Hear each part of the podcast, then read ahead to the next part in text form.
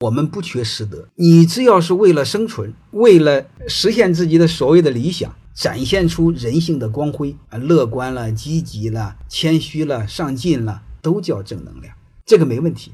但是我不想从那个层面谈，我更想说的是，我们如何在功德方面展现真正的正能量。功德你就可以理解为我们一个小区，我们一个小山村，怎么把它治理得更好？什么叫正能量？你要真正热爱这个小区、小山村，你首先是发现问题、解决问题。大家都知道，万事万物都是通过解决问题、发现问题在成长的。包括一句话，你们知道，凡是所有的科学都可以证伪，就是证明它是错的。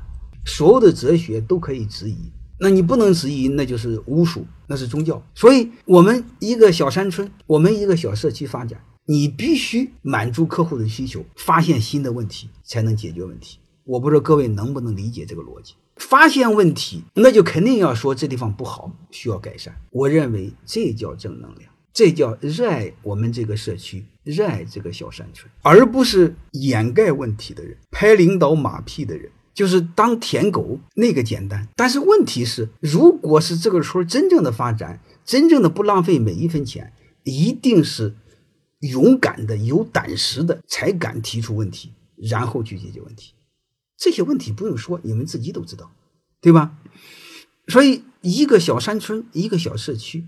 再大，你们自己联想，包括地球，都要是正确的面对自己的过去，好就继承下去，不好就要改进。如果你不好掩盖，你放心好了，你开车刹车坏了，你敢掩盖，结果是什么？不用我说。那你说刹车不灵呢？灯坏了，这个后视镜坏了，不允许提意见。各位，我问你一句话：这是热爱这辆车，还是希望这架车撞墙上撞死，掉悬崖掉死？没数吗？魔岩在干什么？但是魔岩被多少人骂？没数吗？